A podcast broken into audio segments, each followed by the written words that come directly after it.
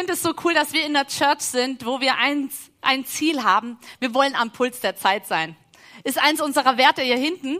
Und unser Movement, unser ICF-Movement hat sich überlegt, Mensch, sind wir mit unseren Werten noch am Puls der Zeit? Und aus dem Grund hat das Movement beschlossen, diese Werte umzuformulieren, ein bisschen zu verändern. Und wir wollen heute einen Wert anschauen, der heißt gastfreundlich sein. Lass uns doch mal Leo Bigger jetzt hier live dazuschalten. Gastfreundlich. Wir schaffen eine liebevolle Welcome-Home-Atmosphäre. Unsere Gastfreundschaft soll die Reich Gottes Kultur der Bibel widerspiegeln. Ich meine, als die Königin Saba hörte von Salomo, sie war so bewegt über seine Werte von Gastfreundschaft. Es heißt nämlich hier, als die Königin von Saba die Speisen an seiner Tafel, die Sitzordnung seiner Beamten, die gute Bedienung und die kostbaren Gewänder seiner Diener und die Mundschenke und das Brandopfer, das er im Hause Jahwes opfern ließ, sah, da verschlug es ihr den Atem. Gott gelebte Gastfreundschaft verschlägt uns immer den Atem. Also wir haben uns so entwickelt, die Geschichte vom verlorenen Sohn und vom älteren Sohn. Verlorenen Sohn sind die Menschen, die ganz neu zum allerersten Mal in der Church sind und dann der ältere Sohn sind die Leute, die schon lange in der Church in dem Sinn sind. Das bedeutet, wir haben eine Welcome-Kultur in unserer Church, sagen Welcome home, schön, du bist du da, egal was ist deine Geschichte, was du glaubst, schön bist du da im Hause Gottes. Und wenn eine Person kommt, zum Beispiel es kommt eine Familie, dann fragen wir, können wir für dich etwas tun? Dann sagen sie, ja, wir suchen die Kinderräume, keine Ahnung, wo die sind.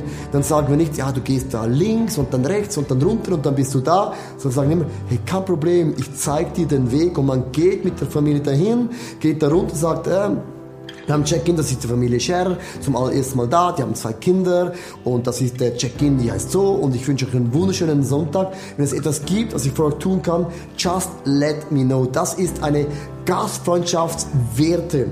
Und dann äh, der, der, der, der Sohn, der zu Hause war, das sind die, die treu sind, die sind seit Jahren in der Church, die dienen, die geben, die beten, die bauen mit. Und den Leuten haben auch eine Werte, dass wir sagen, lass uns denen einen WhatsApp schicken, unseren Arm um die Schulter legen und sagen, ich danke dir vielmals für dein Investment, es ist nicht selbstverständlich. Ich liebe dein Herz, deine Einstellung. Man äh, schreibt auf den Geburtstag eine Karte, man macht einen Kuchen für Weihnachten. Also man hat auch Werte Schritte gemacht. Wie man die Neuen begrüßt, muss man auch die schon lange dabei sind, mit einem Wert einfach wertschätzen, dass sie wissen, wir sind mega, mega wichtig. Ich leite eine Kleingruppe und ich habe mir vor vielen Jahren gesagt, statt dass ich immer alles selber leite und immer der eigene Gastgeber bin und dann sitzen Leute rein und konsumieren und die einen bringen Dinge und die einen bringen nichts, nichts mit, habe ich gesagt, das würde geschehen, wenn jeder einen Abend übernimmt, kreativ und innovativ wird und sein Haus öffnet und Gastfreundschaft lebt, weil die ersten Christen haben die Häuser aufgemacht. Das war total normal. Und seit wir das gemacht haben, ist eine, ein, sind Werte der Gastfreundschaft in unsere Church reingekommen und die Abenden sind spektakulär, wow. sind oft äh, kreativ und innovativ und immer wieder anders, weil eben Gastfreundschaft hat mit dem Herz zu tun, dass das Beste, was man hat, man eben auch effektiv hineingibt für die Menschen, die neu da sind und für die Menschen, die schon lange da sind. Wow, ist das nicht gut? Hey, und das wollen wir hier als Kirche wirklich leben, dass wir gastfreundlich sind, oder? Dass wir, wisst ihr, mich hat es immer so unter Stress gesetzt, Leute einzuladen zu mir nach Hause und ein Vier-Gänge-Menü zu zaubern. Kennt ihr das? Gibt es noch Frauen, denen es so geht? Ja? Ich, ich finde, ich beobachte einen Trend, ich beobachte einen Trend in der Gesellschaft, den ich liebe, dass Männer anfangen zu kochen. Ich, ich bete noch dafür, dass diese Leidenschaft in meinem Mann erweckt wird. ja, take it. So, ähm, aber was ich damit sagen will, ist, hey, wir können doch einfach auch Family sein und Leute mal einladen und dann gibt's halt mal das, was es an einem Montagnachmittag gibt, wenn die Kinder von der Schule kommen, oder? Dann gibt's halt mal nur Nudeln und Thunfischsoße oder so. Ähm, also lass uns doch diesen Wert Gastfreundlichkeit, Gastfreundschaft noch mehr implementieren in unserer Kirche. Amen. Und ich möchte heute ähm, in dieser Predigtserie Befähigt 5.0 ähm, ein Schäferstündchen mit euch halten. Also wir werden so ein halbes Stündchen über den Schäfer sprechen, äh, über den Hirten. Und da wird es auch um Gastfreundlichkeit geben, Gastfreundschaft gehen. Ähm, davor möchte ich euch aber mal fragen, wer von euch war schon mal in einem Escape Room? Echt so wenig? Okay. Ich war auch noch nie.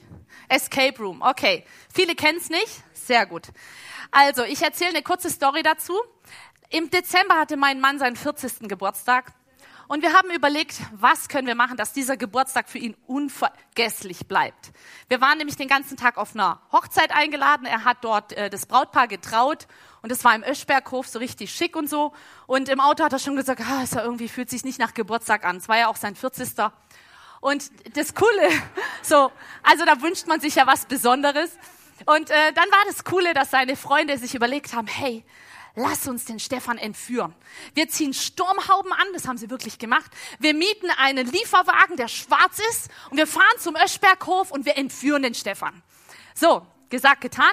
Ich habe den Bräutigam äh, auch mit ins Boot genommen und er ist dann mit dem Stefan rausgegangen, spazieren und hat so ein bisschen mit ihm gequatscht und Stefan wusste von nichts und auf einmal kommen vier Maskierte und rennen auf ihn zu und wisst ihr, was passiert ist? Mein Mann ist gerannt. Er ist gerannt. Ich habe meinen Mann noch nie so rennen sehen.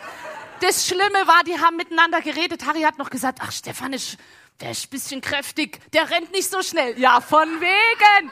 Ich so, scheiße, der Plan geht nicht auf. Meine Mädels und ich, wir waren so um die Ecke und haben zugeguckt.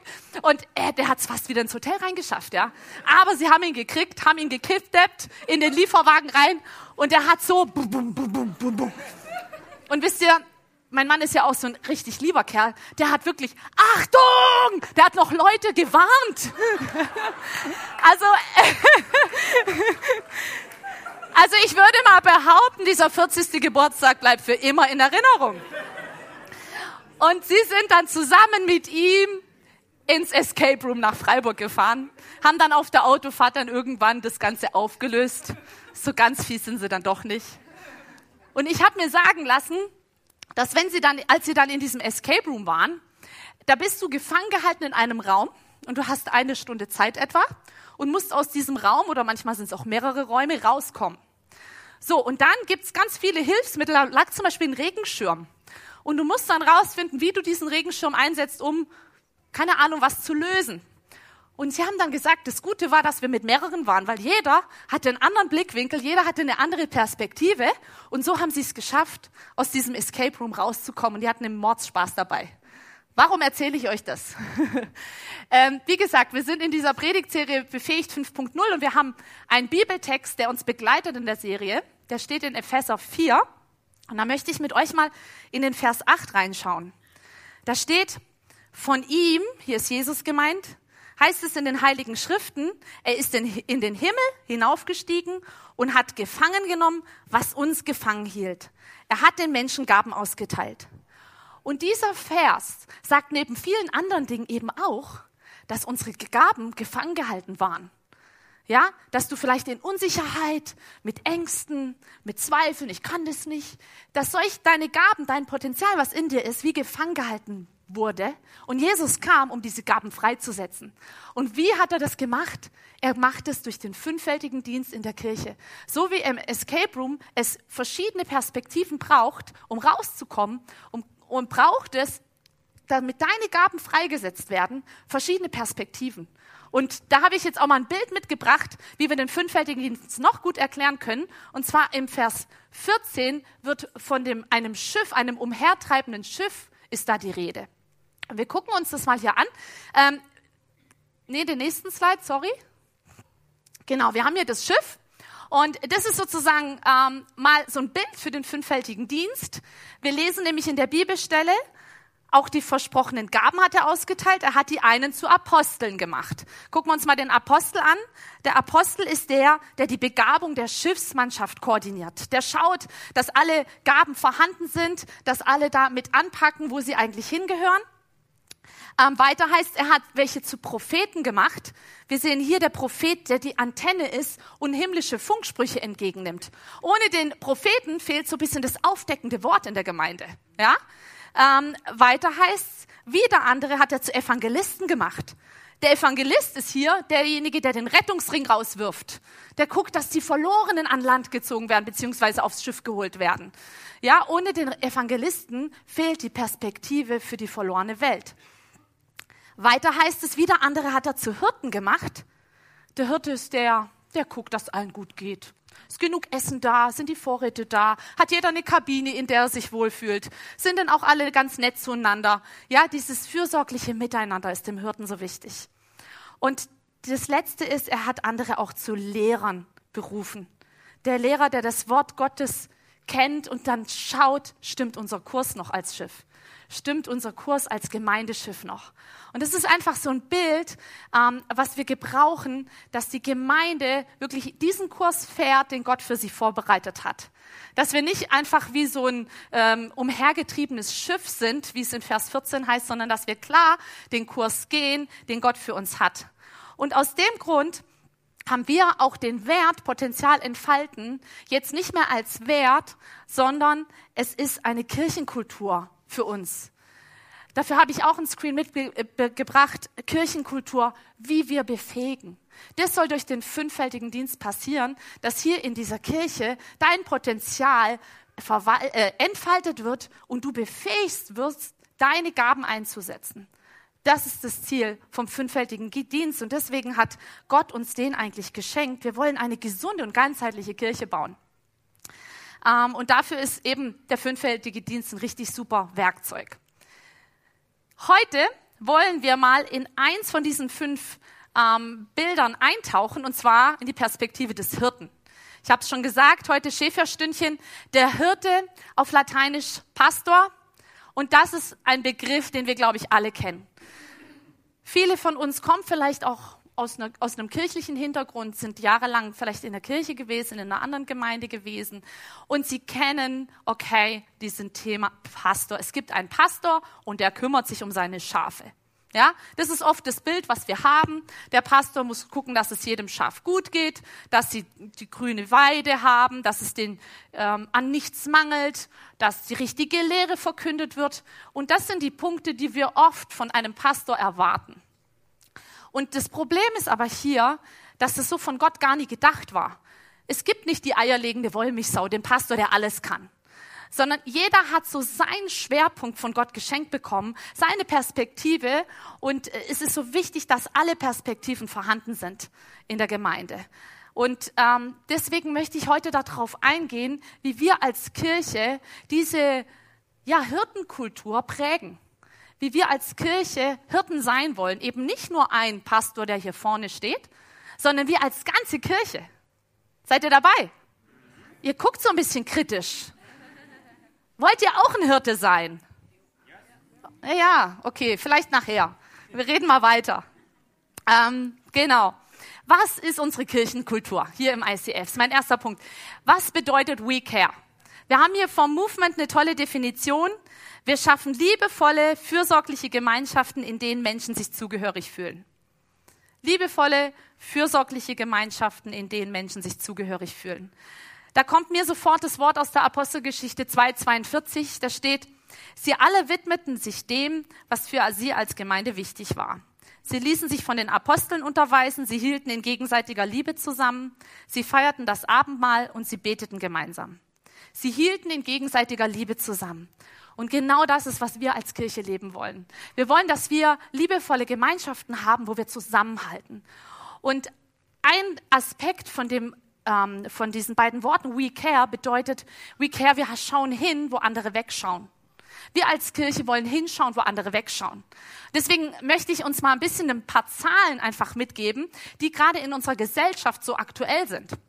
Wir schauen mal in die Gesellschaft und wir schauen mal, wie wir aus dem in der Kirche da hinschauen können, okay? In der Gesellschaft ist es so, ich habe jetzt mal aktuelle Statistiken dabei, ähm, und zwar die geschiedenen Ehen sind in den letzten 15 Jahren zurückgegangen. Das finde ich großartig. Wir hatten 2005 einen Stand von 50 Prozent der Ehen wurden geschieden. Und 2018, ähm, laut Statistischem Bundesamt, sind wir jetzt bei 32 Prozent der Ehen, die geschieden werden. Das heißt, wir haben eine richtig coolen, ähm, richtig gute Entwicklung. Ähm, ist, der Durchschnitt ist 14,9 Jahre hält eine Ehe. Aber wisst ihr, das reicht uns als Kirche noch nicht, oder? 14,9 Jahre, mein Mann und ich, wir sind jetzt dann 20 Jahre verheiratet. Wir wünschen uns Ehen in dieser Kirche, in unserer Gesellschaft, die ein Leben lang halten, die durch dick und dünn gehen. Und das ist der Grund, warum wir Lamb anbieten, warum es diesen Eheworkshop hier in Filling gibt. Das ist der Grund, warum wir Relate Works in Singen haben, die jetzt schon Ehementoren ausbilden und sagen, hey, wir wollen uns dafür einsetzen, dass wir gesunde Ehen in unserer Kirche haben. Ist es gut? Und das ist genau das, wo wir auch annehmen dürfen, wo wir sagen, hey, ich möchte auch als Ehepaar sagen, komm, lass uns mal bei so einem Kurs dabei sein. Lass uns doch dafür sorgen, dass unsere Ehe nicht nur 14,9 Jahre hält. Ja? Ähm, die zweite Zahl, die ich mitgebracht habe, ist das ganze Thema Alleinstehende. Inzwischen ist es so, dass 40 Prozent der Haushalte, ähm, dass da nur eine Person lebt. In 40 Prozent der Haushalten. Das finde ich krass. Und ähm, es ist tatsächlich so, dass einem geraten wird, wenn man in Immobilien investieren möchte, dass man in kleine Wohnungen investiert und nicht mehr in Einfamilienhäuser, weil der Trend tatsächlich dahin geht. Und es ist erschreckend. Wenn wir angucken, ist es so, dass es sogar eine Einsamkeitsquote gibt. Ähm, von den 45 bis 84-Jährigen ist in sechs Jahren diese Einsamkeitsquote um 15 Prozent gestiegen. Es ist heutzutage gesünder, Kettenraucher zu sein, als einsam zu sein. Krass, oder? Weil das so viele Auswirkungen hat in Depressionen, in Zwänge, in andere Dinge. Das machen wir uns manchmal gar kein Bild, was es bedeutet. Und ähm, sogar die Bundesregierung sucht inzwischen nach Konzepten, wie sie diese Einsamkeitsquote, wie sie da entgegenwirken kann. Wie viel mehr wir als Kirche? Wie viel mehr sollten wir als Kirche diesen Trend in der Gesellschaft sehen und dagegen stehen? Und das ist der Grund, warum wir hier auch ein Welcome-Team haben. Weil wir uns wünschen, wenn jemand hier reinkommt, dass er willkommen geheißen wird, dass er einen Hack bekommt, eine Umarmung, dass er einen Handschlag bekommt. Und ich war erschüttert, als ich so vor ein bis zwei Jahren mal in McDonalds gegangen bin und diese Automaten gesehen habe. Weil in mir gleich losging, was macht es mit Leuten, die einsam sind? Die sind vielleicht den ganzen Tag in ihrer Wohnung und sagen sich, so, jetzt gehe ich mal raus und gehe einkaufen oder so, weil ich irgendwie menschlichen Kontakt will. Und jetzt wird dieser menschliche Kontakt durch eine Maschine ersetzt. Das ist der Trend der Gesellschaft. Es geht nur noch um Effizient, äh, Effizienz. Und das wollen wir als Kirche nicht. Wir wollen, dass, dass wir Gastgeber sein, dass wir äh, sind, dass wir gastfreundlich sind, dass wir Leute willkommen heißen. Ähm, deswegen haben wir unser Welcome-Team. Deswegen haben wir auch unser Gebetsteam. Ich möchte da echt nochmal Mut machen.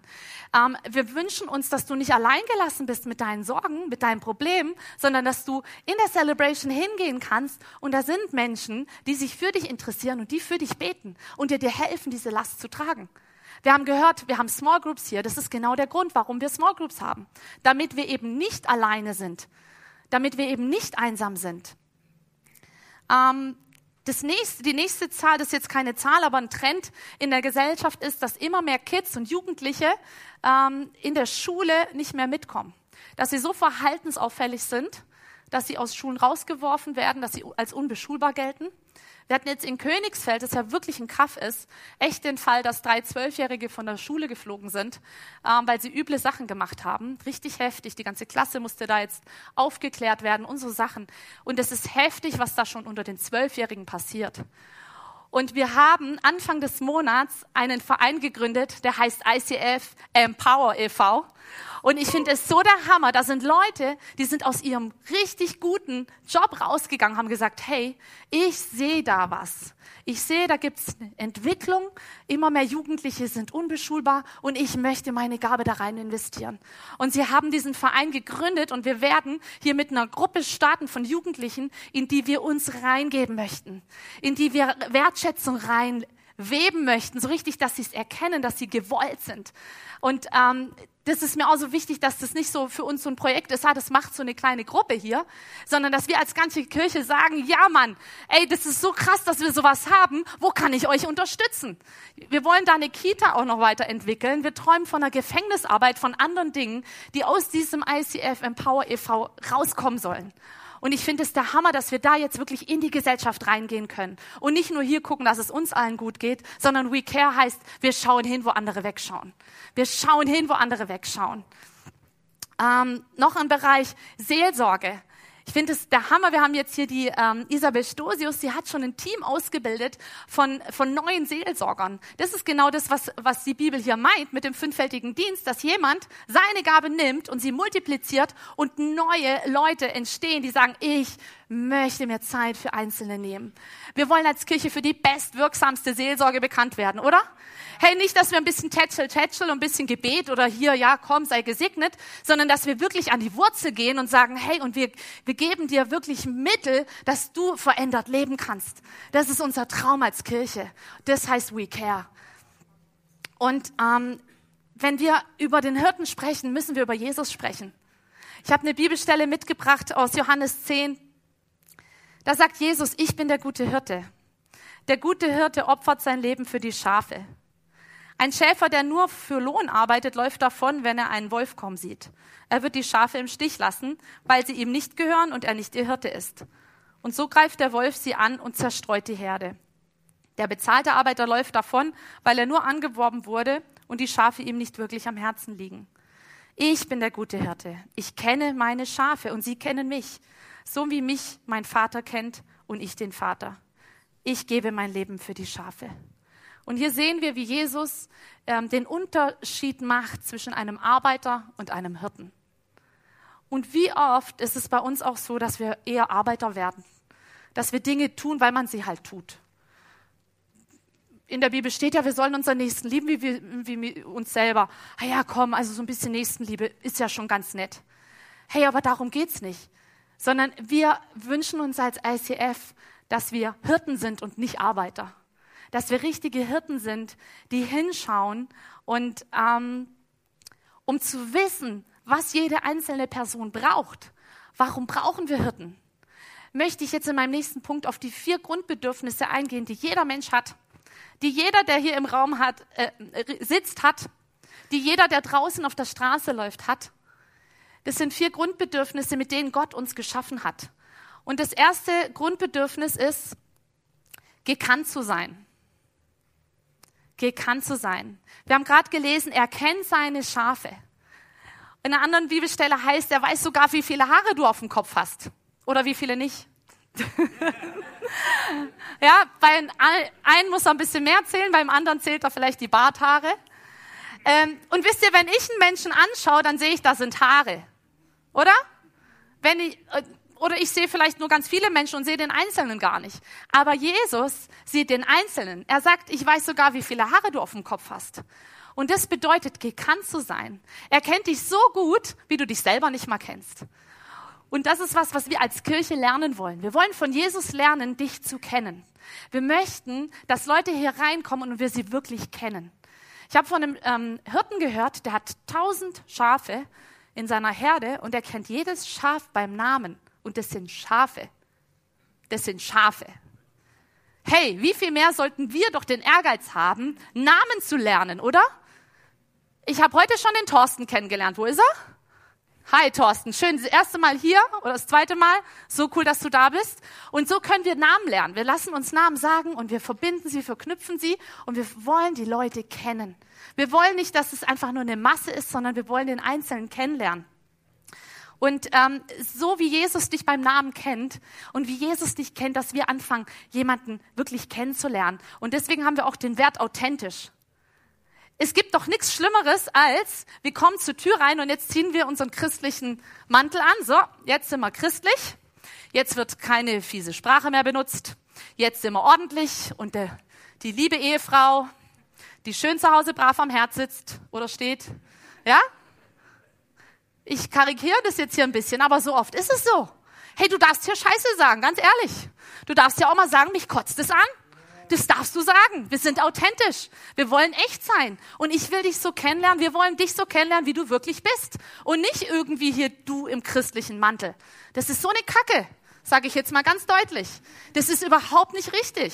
Lass uns authentisch sein. Wieso müssen wir denn auf den Fußballplatz gehen, um jodeln zu dürfen und rumschreien zu dürfen? Hey, das darfst du hier. Komm in die erste Reihe, wir machen dir das vor. Wir helfen dir. Okay? Ähm, jetzt muss ich mal ein Schlückchen trinken. Wir können dich aber auch nur kennenlernen, wenn du das möchtest. Ist auch klar, ne? Deswegen gibt's eben die Kontaktkarte. Wir haben hinten unseren Welcome Point, also melde dich, dass wir dich kennenlernen können. Der zweite, ähm, das zweite Grundbedürfnis ist, geliebt zu sein. Und ich habe dir echt von einem krassen Experiment gehört. Und zwar, ähm, ich weiß nicht, wo sowas überhaupt durchgeführt wurde, aber das war tatsächlich so. Ähm, es wurden Säuglinge in eine Station gebracht und sie wurden gewickelt, sie wurden gefüttert. Es wurde dafür gesorgt, dass sie alles haben, was sie brauchen zum Leben, außer man durfte nicht mit ihnen reden und keine Liebesbekundungen an diesen Kindern vornehmen. Ihr habt bestimmt auch davon gehört.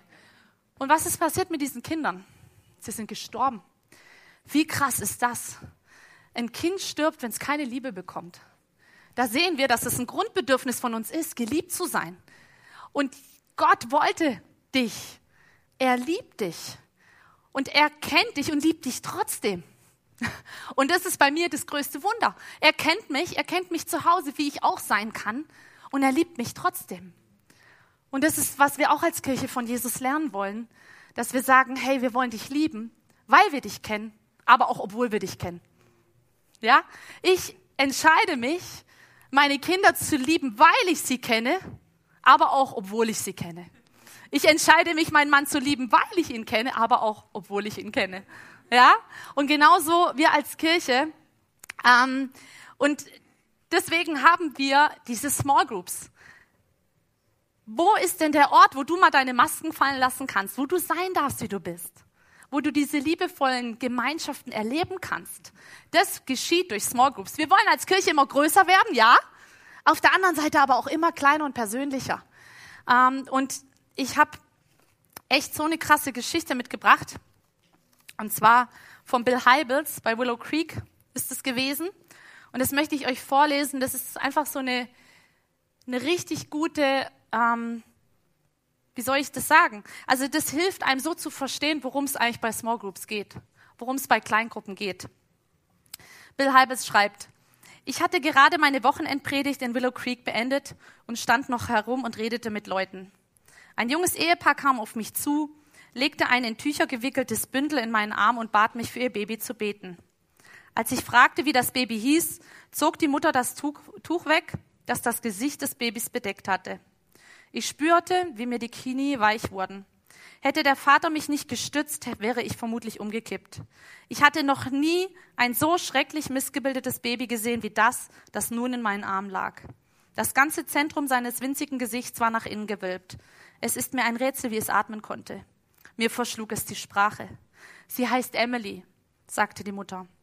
Man hat uns gesagt, dass sie nur etwa sechs Wochen zu leben hat, fügte der Vater hinzu. Wir wollten sie bitten, dafür zu beten, dass sie unsere Liebe spüren kann, bevor sie stirbt. Kaum in der Lage, die Worte zu formen, flüsterte ich, lassen Sie uns beten. Gemeinsam beteten wir intensiv für Emily. Als ich sie wieder ihren Eltern in die Arme gab, fragte ich, können wir sonst noch irgendetwas für sie tun? Kann die Gemeinde sie in dieser Zeit in irgendeiner Form unterstützen?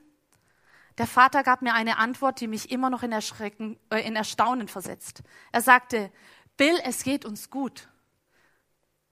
Wirklich. Wir sind seit Jahren in einer liebevollen Kleingruppe. Die anderen in der Gruppe wissen, dass es in dieser Schwangerschaft Komplikationen gab.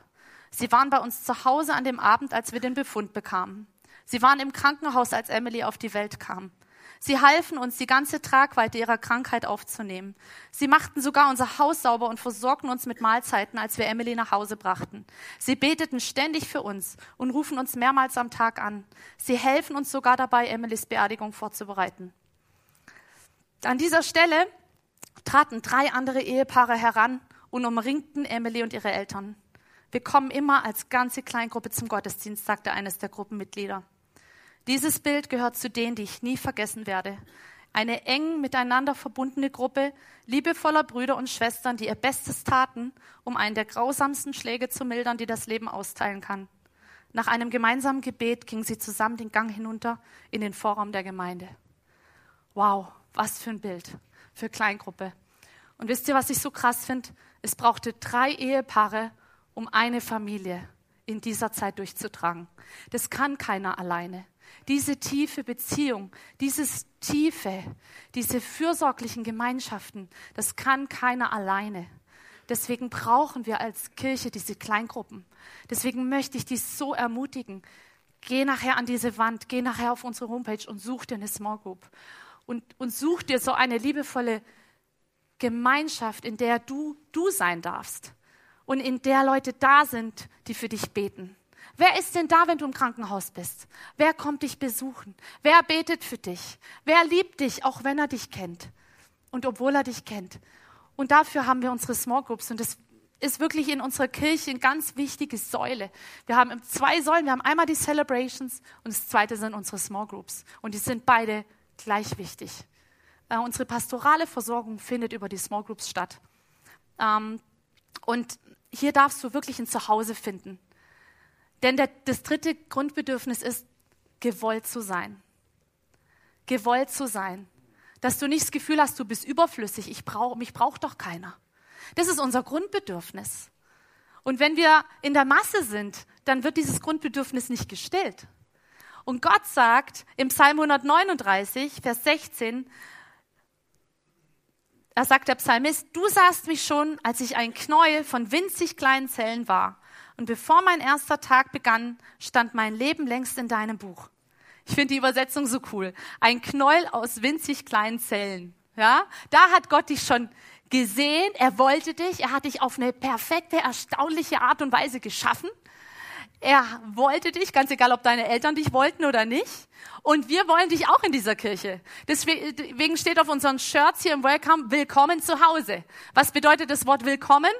Willkommen. Wir wollen, dass du kommst. Amen. Und das müssen wir auch den Leuten zeigen.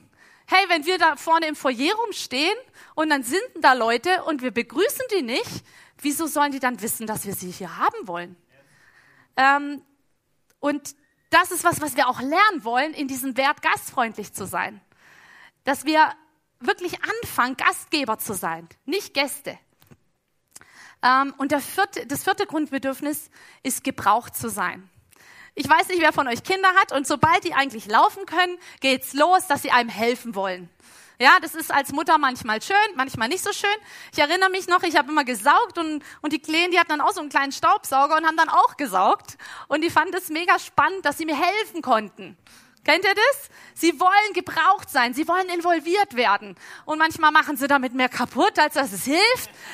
Aber sie haben eben dieses Grundbedürfnis in sich. Und so ist es bei uns auch. Wir wollen gebraucht werden. Keiner will nur am Wegesrand stehen und, und, und nicht dazugehören und nicht gebraucht sein. Und äh, deswegen nennen wir auch immer dieses Puzzlestück. Stefan hat es vorhin gezeigt. Wir brauchen dein Puzzlestück hier in dieser Church. Wir brauchen dich. Ohne dich fehlt was. Und das wollen wir rausfinden. Deswegen komm an den Infopoint und, und dann lass uns mal rausfinden, ähm, wo wir dich einsetzen können, wo du auch gerne ja, helfen möchtest. Und einen Satz habe ich uns noch mitgebracht hier in dem Zusammenhang. Gott braucht dich, aber braucht dich nicht. Entschuldigung. Gott braucht dich nicht, aber er gebraucht dich. Ist das gut? Er will dich nicht als Diener, als Arbeiter, aber er will dich gebrauchen. Er will mit dir Geschichte schreiben. Er will mit dir in dieser Kirche was reißen und in dieser Gesellschaft, in deiner Umgebung, wo du auch immer bist. Deswegen komme ich zu meinem dritten Punkt, werde ein Hirte. Werde aktiv. Wir haben gehört, das ist nicht möglich, dass eine Person das alleine stemmt. Keine, kein Pastor kann diese eierlegende Wollmilchsau sein. Wir haben diese Geschichte von der Emily gesehen. Hey, da braucht's Zeit. Da braucht's Durchhaltevermögen. Und ein Hirte ist kein Job, der so easy ist. Das ist ein richtiger Knochenjob. Wir haben oft diese nostalgische Vorstellung von Hirten mit so einem schönen Hirtenstab und die Hirten auf der Weide, die dann äh, als Erste bei Jesus waren und so weiter. Äh, das ist immer so ein bisschen romantisch, aber so ist es nicht. Hey, die stehen bei Wind und Wetter, schau dir doch mal die Hirten an. Die stinken, äh, die, die müssen die Schafe scheren, das sind richtige Scheißarbeit. Hier und da, ja? Und das kann es in der Kirche auch sein. Ja, wenn du lange Hirte für Personen bist, dann kommst du manchmal an deine Grenzen. Und es ist richtig anstrengend. Und du brauchst Geduld und du brauchst Ausdauer. Aber es, es lohnt sich, dran zu bleiben. Ähm, und Jesus ist mir da so ein Vorbild, dass wir jeden Einzelnen sehen. Jesus hat immer den Einzelnen gesehen. Er sagt, in, also in einer Geschichte wird davon erzählt, die 99 Schafe lässt er stehen, um das eine Schaf zu finden. Und wie oft ist er am Wegesrand stehen geblieben wegen einem Bettler, Wegen einer Person, die Frau am Jakobsbrunnen, er saß mit ihr. Das war Seelsorge, was er mit ihr gemacht hat. Er hat ihr gedient. Und so ist Jesus erst bei dem Einzelnen stehen geblieben. Und das dürfen wir von ihm lernen. Dass wir nicht nur die Massen schauen, sondern dass wir uns von ihm, den Einzelnen, zeigen lassen. Und da möchte ich euch eine Bibelstelle Matthäus 9, 36 mitgeben. Als er die vielen Menschen sah, Jesus, hatte er tiefes Mitleid mit ihnen, denn sie hatten große Sorgen und wussten nicht, wen sie um Hilfe bitten konnten. Sie waren wie Schafe ohne Hirten. Er hatte tiefes Mitleid mit ihnen, denn sie hatten große Sorgen. Wie sieht's da mit uns aus? Haben wir tiefes Mitleid, wenn wir Leute anschauen? Haben wir diesen Blick, den Jesus hat?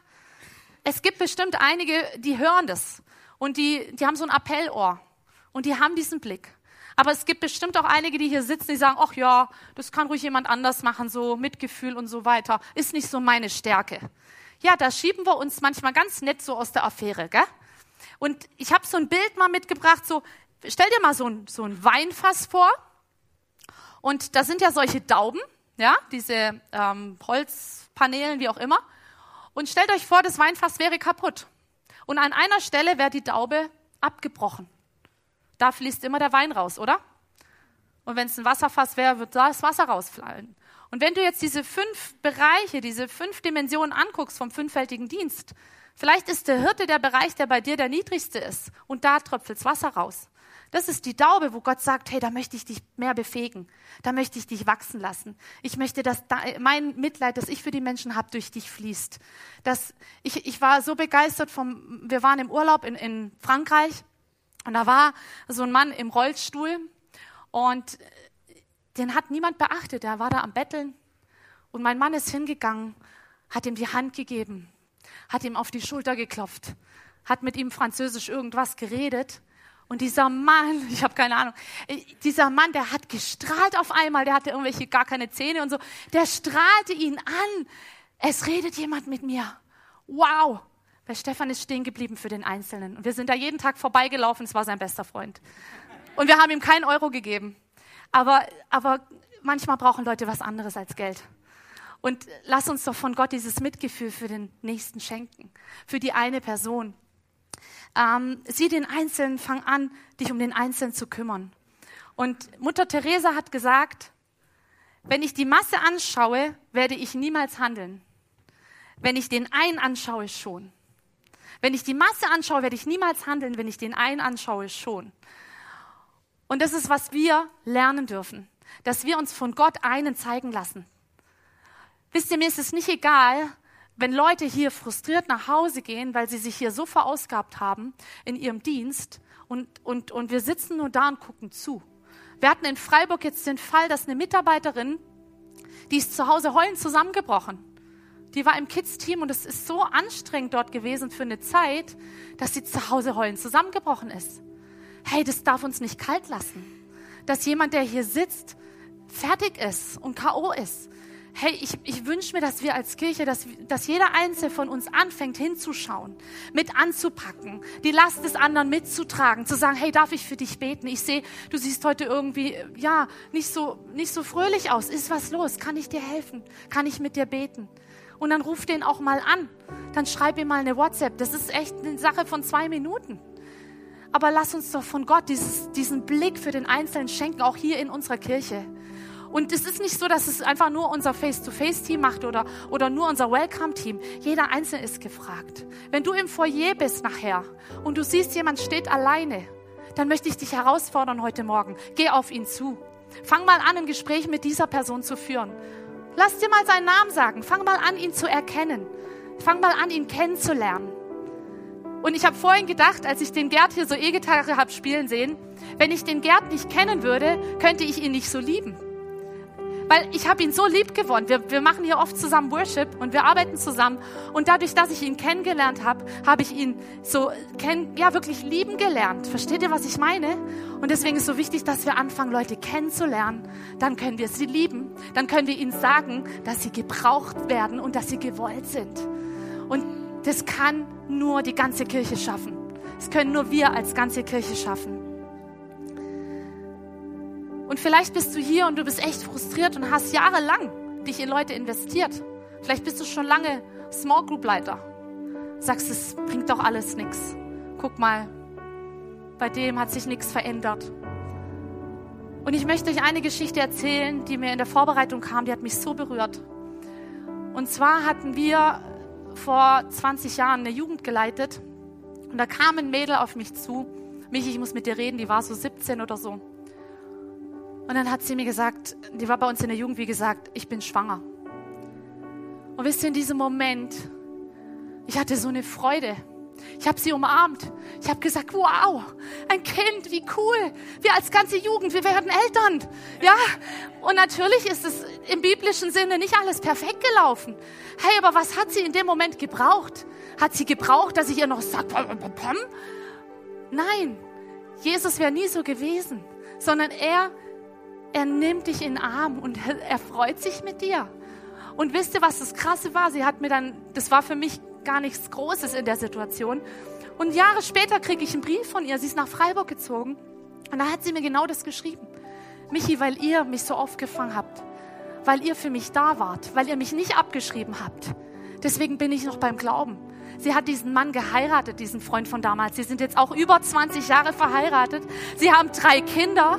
Und als wir das erste Mal jetzt in Freiburg waren, kam sie extra in die Celebration. Ich weiß nicht, woher sie wusste, dass wir da sind. Sie hat gesagt, Michi, wir sind nur wegen euch da. Ich habe gehört, ihr kommt nach Freiburg. Ich wollte unbedingt da sein und euch sehen. Weil das so eine Impartation, so eine Auswirkung auf mich hatte, wie ihr damals mit mir umgegangen seid. Deswegen, ich sag zu dir, du siehst vielleicht jetzt noch nicht, was du gerade säst, aber irgendwann wirst du sehen. Irgendwann wirst du es ernten, was du gesät hast. Ich möchte dich so ermutigen. Lass uns doch zusammen aufstehen und ich möchte gern für uns beten.